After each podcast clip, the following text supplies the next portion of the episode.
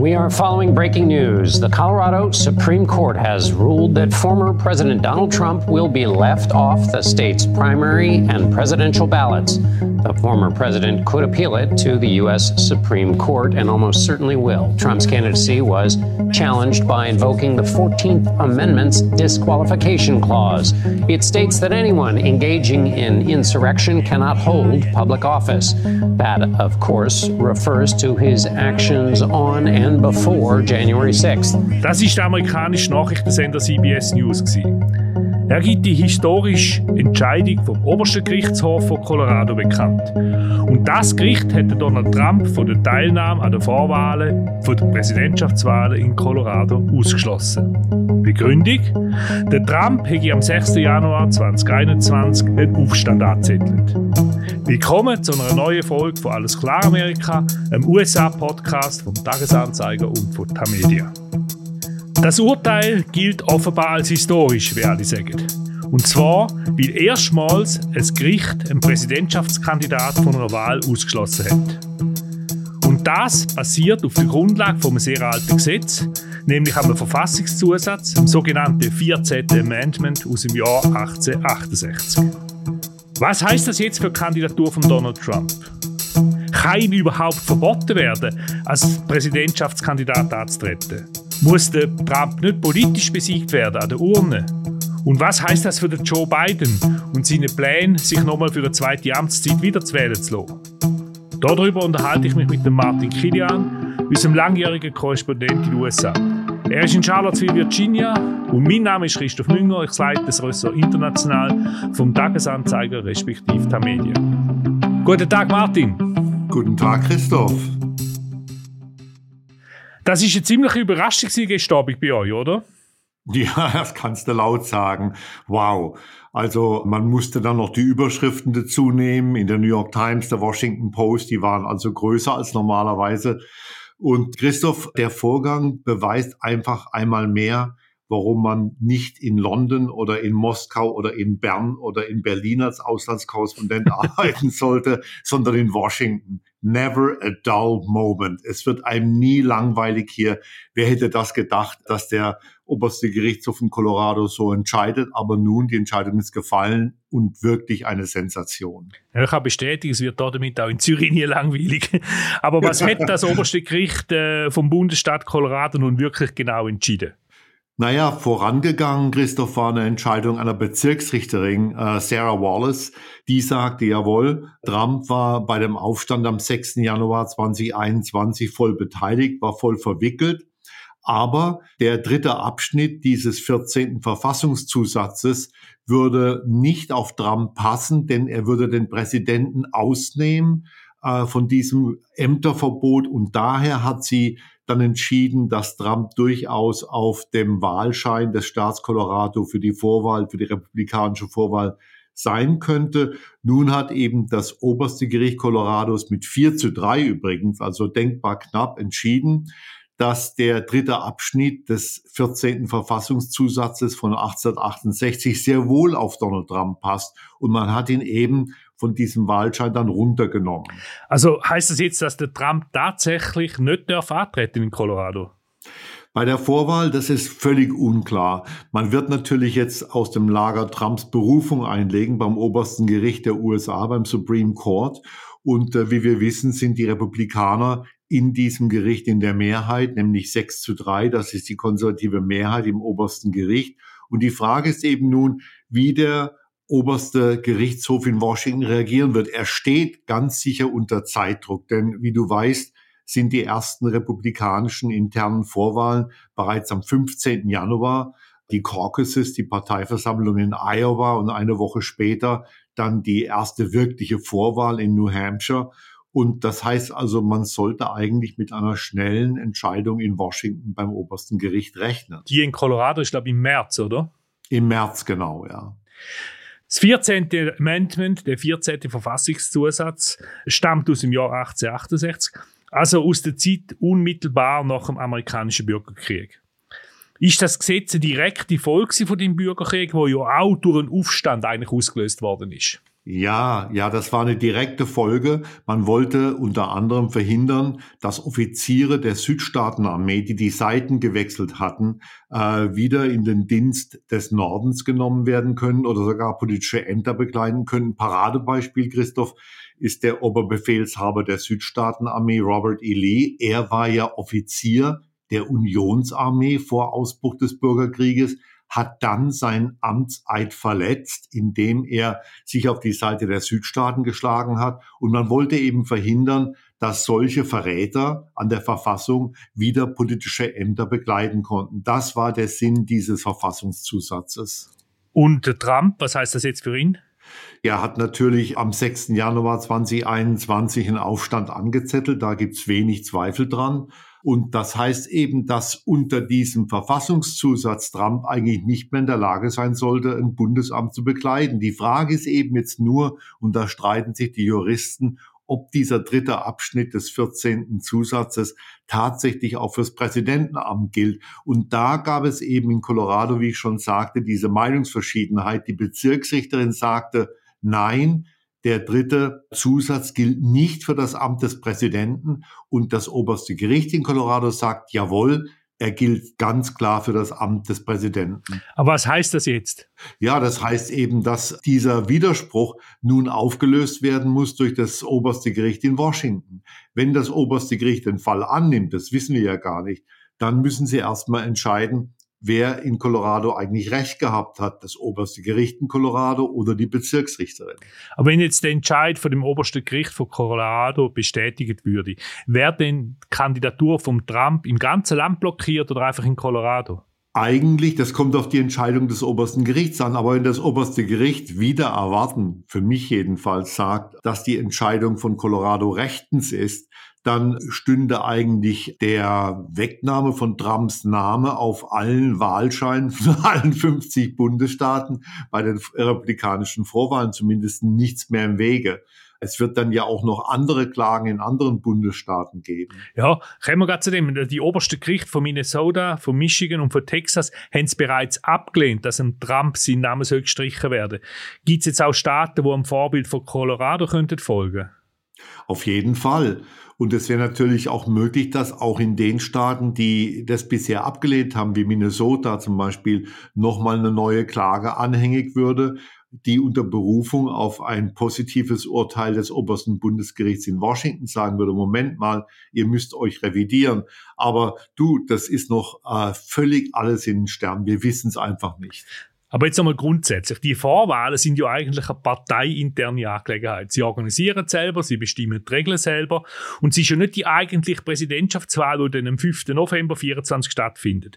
Könnten jetzt nicht die Republikaner einfach sagen, wir pfeifen auf die Vorwahlen und wir nominieren den Trump einfach am Parteitag? Ja, das könnten sie. Ich meine, es ist ja auch interessant, wie du gesehen hast, seit äh, der Entscheidung in Colorado sowohl Nikki Haleys Lager als auch Ronald DeSantis Lager, also die beiden schärfsten Konkurrenten von Donald Trump innerhalb der Republikanischen Partei, haben sich voll hinter Trump gestellt und die Entscheidung in Colorado verworfen. Es wäre zum Beispiel möglich, dass Trump durch ein Write-in-Vote der Kandidat der Republikanischen Partei wird, falls man seinen Namen nicht erlaubt auf die Wahlscheine. Dann könnten die republikanischen Wähler einfach seinen Namen reinschreiben auf den Wahlzettel. Und wenn genügend da wären, dann könnte er trotzdem Kandidat der Partei sein. Oder die Partei könnte sagen, the hell with it, zur Hölle mit dem Ganzen. Wir blasen die Vorwahlen ab und äh, bestimmen einfach auf dem Parteitag im Juli, dass Trump unser Kandidat ist. Du, alles ist möglich. Also ich habe gelernt in langen Jahrzehnten hier, dass man mit allem rechnen muss, dass das Land immer für Überraschung gut ist. Und nun sind wir in einer Situation, die eigentlich nur durch eine Überraschung enden kann. One way or the other. Was bedeutet der Entscheid von Colorado jetzt für den Präsident Joe Biden? Tja, eigentlich zunächst mal gar nichts. Ja, er wird sich sehr zurückhalten. Aber eine Frage, Christoph, die natürlich damit jetzt auch verknüpft ist, wäre es denn möglich, Trump von dem Wahlschein der Hauptwahl im November fernzuhalten. Das ist eigentlich eine andere Geschichte, weil das ist dann keine parteiinterne Wahl mehr, sondern das ist dann eine staatliche Wahl. Eben, und wenn das oberste Gericht, und hier sind wir jetzt mitten im Theoretisieren und Spekulieren, wenn das oberste Gericht in Washington entscheiden würde, dass Trump tatsächlich in den Aufstand vom 6. Januar 2021 verwickelt war und dafür Verantwortung tragen muss und eben nach dem dritten Abschnitt des 14. Verfassungszusatzes nicht mehr ein Bundesamt ausüben darf, dann wäre ja möglich, dass die Kandidatur Trumps erledigt wäre, weil er auf keinem Wahlschein im November drauf wäre. Aber ich meine, das ist fast unvorstellbar, Christoph. Äh, lieber Martin, zum guten Glück sind wir zwei keine Juristen, oder? Sonst würde es noch viel länger dauern. jetzt aber eben zum Biden. Was heißt das jetzt für ihn, also vor allem für den Wahlkampf? Naja, gut, er kann natürlich nun das Argument machen, dass diese Entscheidung in Colorado einmal mehr bestätigt, dass Trump nicht fit ist, dass Trump nicht fähig ist, ein Bundesamt auszuüben und dass er Joe Biden eigentlich das letzte Bollwerk gegen den Autokraten Trump ist. Das ist ja eine Sache, die Biden jetzt schon gemacht hat in den letzten Monaten. Vor allen Dingen äh, natürlich wird der Wahlkampf jetzt noch giftiger werden, ja.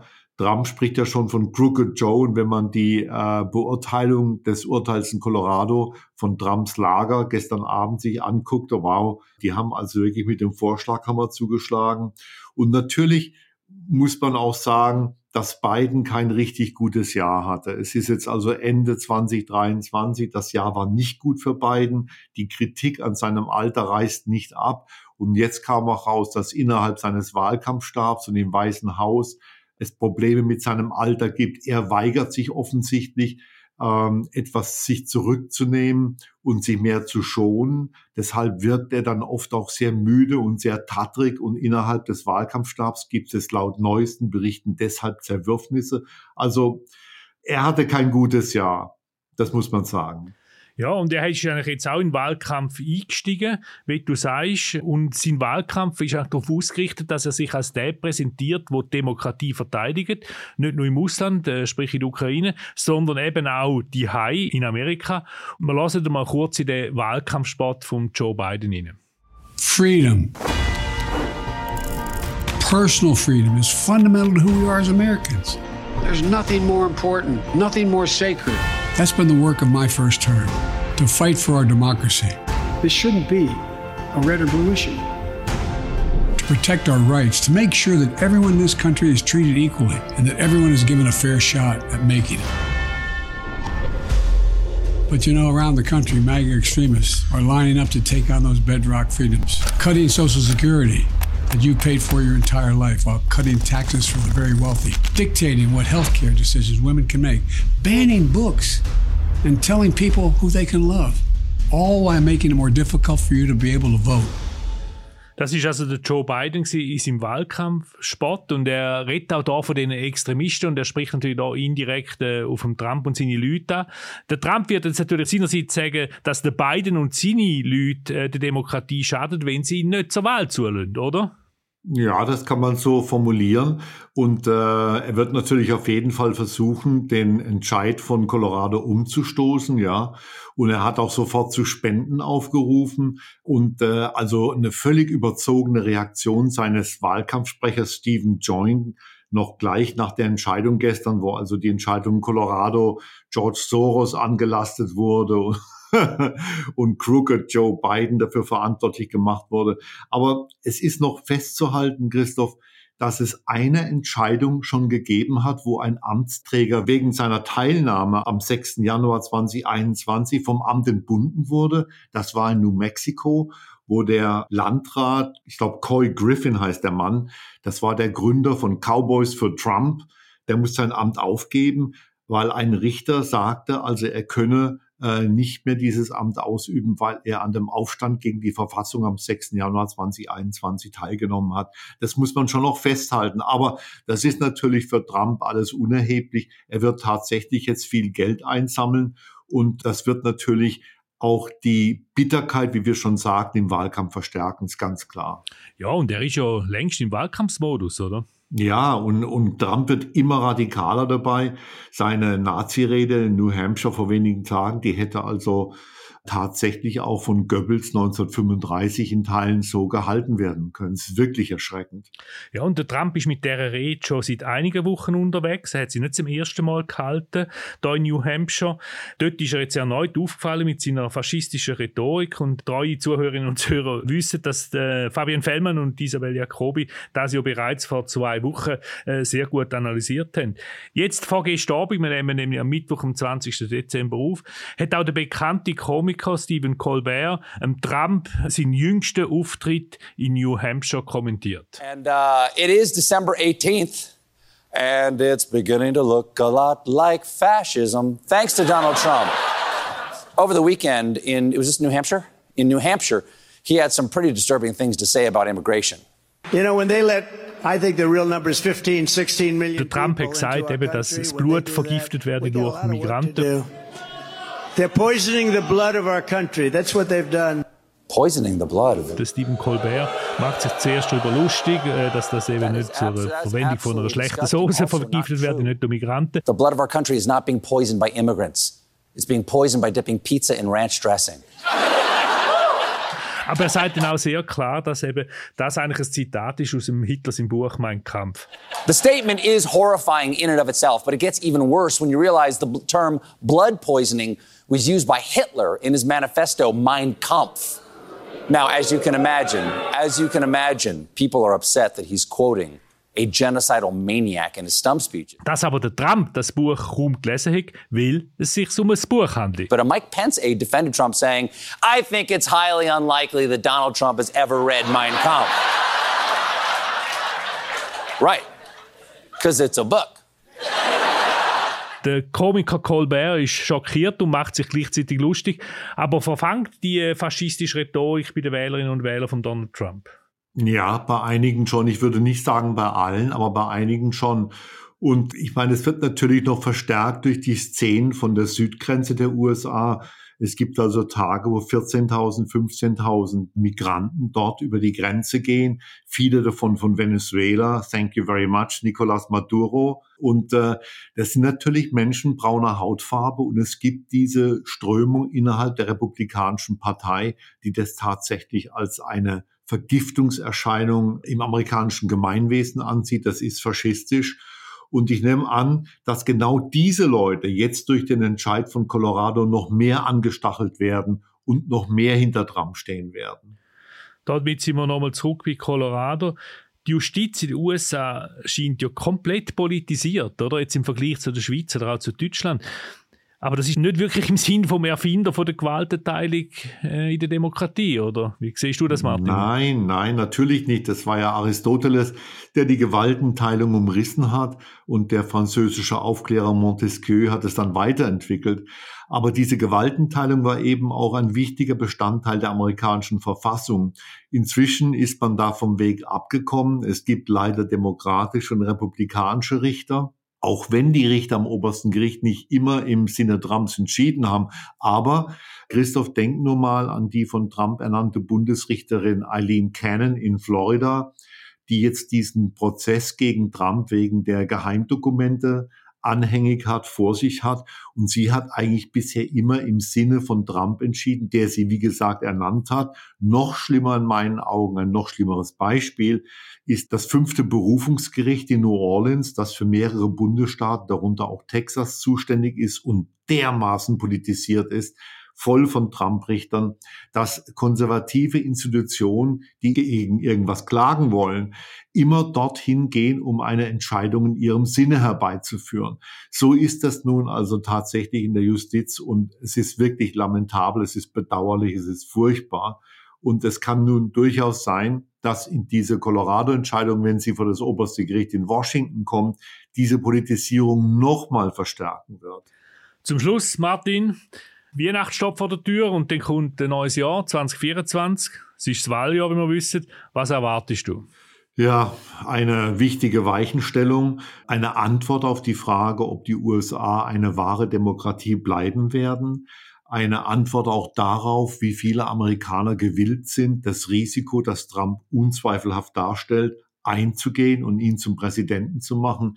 Das wird ein ganz, ganz spannendes Jahr, Christoph. Wir werden unsere Hände voll zu tun haben. Und übrigens gibt es ja auch Wahlen in anderen Ländern, in Indien, in Indonesien. Das wird ein ganz, ganz interessantes Jahr werden. Ja, und Europawahl haben wir auch und auch in Russland, wobei in Russland kann man sagen, ist der Wahlausgang eigentlich jetzt schon bekannt.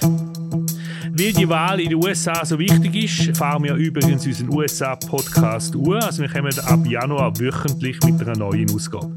Wir freuen uns jetzt schon auf Ihr Interesse, liebe Hörerinnen und Hörer. Zuerst machen wir aber eine kleine Festtagspause. Danke vielmals, lieber Martin, und schöne Weihnachten nach Charlottesville. Danke, Christoph. Merry Christmas and Happy Holidays. Thank you very much.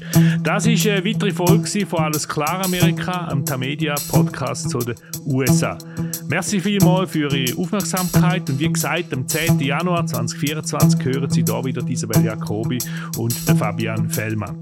Nachlesen kann man den Podcast auf den Websites von Tagesanzeiger Batz, Bund, der Berner Zeitung und allen anderen Tamedia-Titeln und natürlich überall dort, wo es Podcasts gibt.